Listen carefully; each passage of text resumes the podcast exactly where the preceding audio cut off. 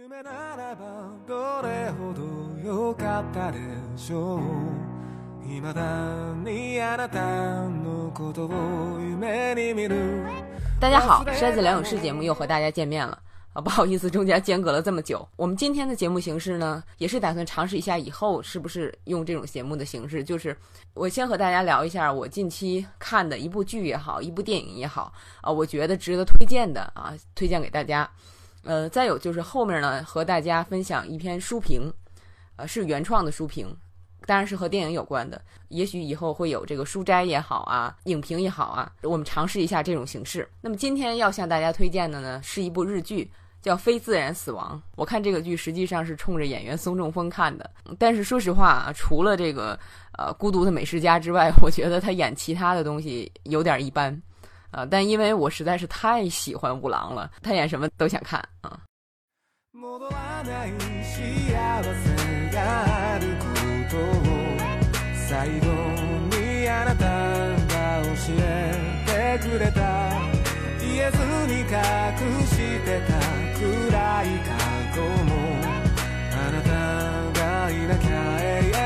非自然死亡这个剧讲的呢，是一个民间的验尸机构的故事。那么他是通过验尸来破案。我是看了十多年的这个 CSI，快二十年的名侦探柯南就不提了啊。呃，还有像 NCS 啊一类好多警察戏也好啊，法庭剧也好啊，都是破案。所以说，实际上对这种破案的故事，我觉得我应该是看腻了啊。特别是像这个 CSI，那么我们以现在的观点来看，CSI 其实好多的地方已经过时了，比如当初被认定为铁证的。就只要有这个证据就可以定罪的，像这个头发的发质也好啊，子弹的痕迹啊，火药啊，现在科学认为这些证据都是极不准确的，甚至是伪科学。那么再有像这个指纹、DNA，已经被大量的案例证明是非常容易出错的。而非自然死亡这个剧好就好在，它从来都不是以单一的证据定罪，而是一个证据链，而且他讲这个。证据链的思路非常清晰，我觉得这是这个剧的第一大优点。那么这个剧的第二大优点就是它能够触及一些当下的社会问题，比如女性受到的这个职场歧视，再有这个啊企业的加班文化，再有就是校园欺凌等等。那么这些探讨在剧中都是充满善意的，而且这个剧也勇于提出自己的观点，啊，这是第二个优点。那么我觉得这个剧的第三个优点。就是人物塑造的非常好。一般这种职场剧，我们说它的重点都是在破案。那么尤其是美剧，你差不多要看四五季才能对这个人物有一定的感情。那么这个剧这季只有十集，呃，里边是八个案子加上一个连环杀人案。那么他这个机构里每一个人物都塑造的非常鲜活，都有可爱之处，啊，哪怕是最讨厌的那个。就是，尤其是石原里美演的女主角，可以说是这个现代职场的最佳女性化身了。哦，非常推荐这部剧，只有十集，那么希望能有第二集。这是这期节目想要推荐给大家的一部剧。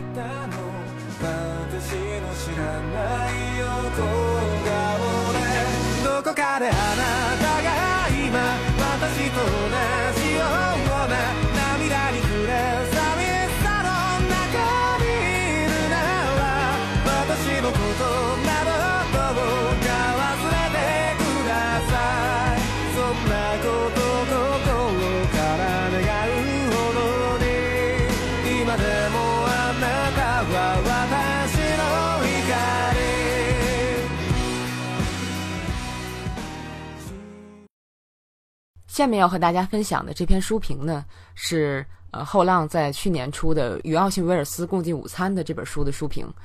呃，我读了之后觉得这本书非常有意思，然后就写了这篇文章。如果听完这篇文章，然后对这本书有一点兴趣的朋友呢，也欢迎去找这本书来读一读。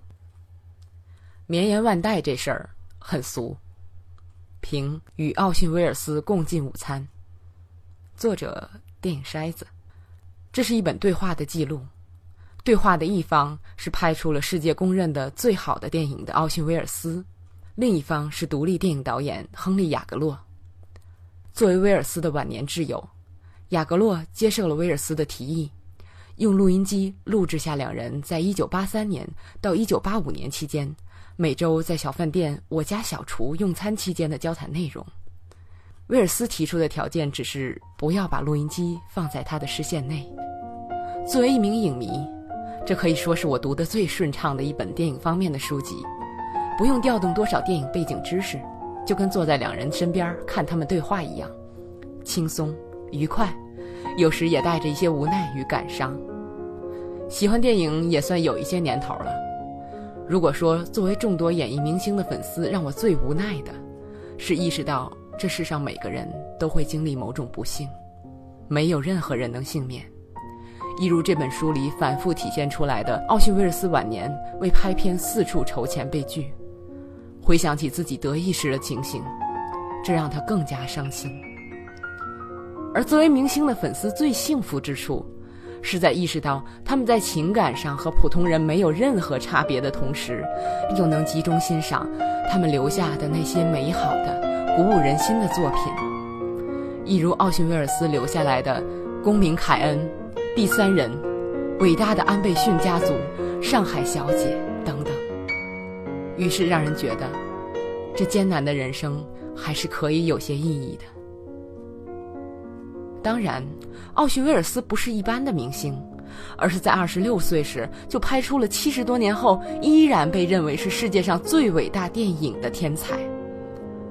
可天才总是不可避免的带着点天才的脾气，因为口无遮拦也好，之前许多项目被迫烂尾也好，品味超前，大众无法理解也好，威尔斯一路走来得罪了太多人，还有不少人被那不羁的名声吓倒。所以在他晚年时，少有人愿与他合作，这让威尔斯十分恼火，向雅各洛一一诉说往昔的是是非非。于是，好看的就来了。他说劳伦斯·奥利弗的表演假模假式、荒腔走板，还极度自恋，甚至还亲眼见过劳伦斯如痴如醉的顾影自怜。他说卓别林不能允许任何人的风头盖过自己。为打造自己多才多艺的形象，不惜长期窃取他人劳动成果。但威尔斯对他喜爱的人也毫不吝惜溢美之词。他说：“查尔斯·劳顿厉害的让人心服口服，并且达到了超越表演本身的高远境界。”他说：“卡罗尔·隆巴德长得倾国倾城，又非常聪明，是个大好人。”与其说这些闲谈帮我们重新认识了那些大明星。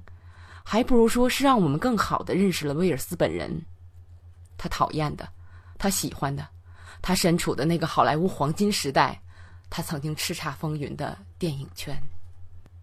在圈子里待了这么久，威尔斯对这行看得很清楚。他告诉雅各洛，演员和导演的关系很短暂，有的导演拍片时会讨好演员，但只限于拍片过程中，所以片子一旦拍完。演员就会有一种被抛弃的感觉，导演们自己也容易陷入大众的迷思中，以为要成为一名大艺术家，就得找一个天真无邪的少女塑造他们，可很多时候就因此把自己耗费在了平庸之作上。他还将人类的性别分为三种：男性、女性以及演员。威尔斯说。演员是男人和女人身上坏品质的集大成者。话虽然这样说，可他依然深爱着电影这门艺术，离不开拍片这个行业。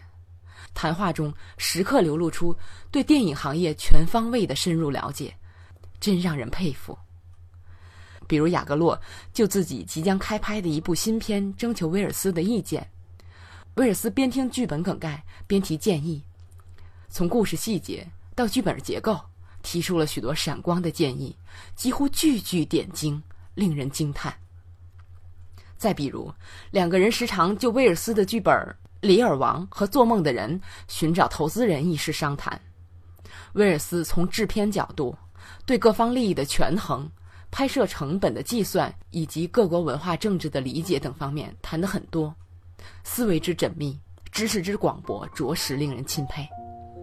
还有他对艺术的那些独到看法，许多话让我很感动，尤其是这一句：“我对艺术的想法，我并不指望所有人都这么想，那就是，艺术必须积极。”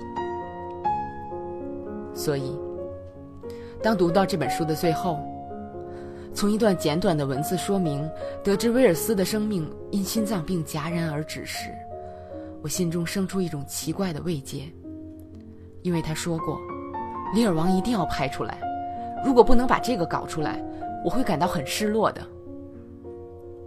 这样的结局就不会太失落了，对吗？我这样想，或许是受了这本书序幕和尾声两个部分的影响。从这两篇文字中，都可以深深感受到雅各洛的怨气。他原谅不了那些在威尔斯晚年不肯伸出援手的人们，一心想着为威尔斯抱不平。可或许威尔斯自己倒比雅各洛想得开。记得在雅各洛向威尔斯介绍能让电影永久保存下去的镭射影碟和录像带时，威尔斯的反应是：在我看来，绵延万代这事儿和成功一样，都很俗。我不相信什么绵延万代，我不觉得好东西就非得经受得住时间的考验。可奥逊威尔斯还是会不朽的，不管他愿意不愿意。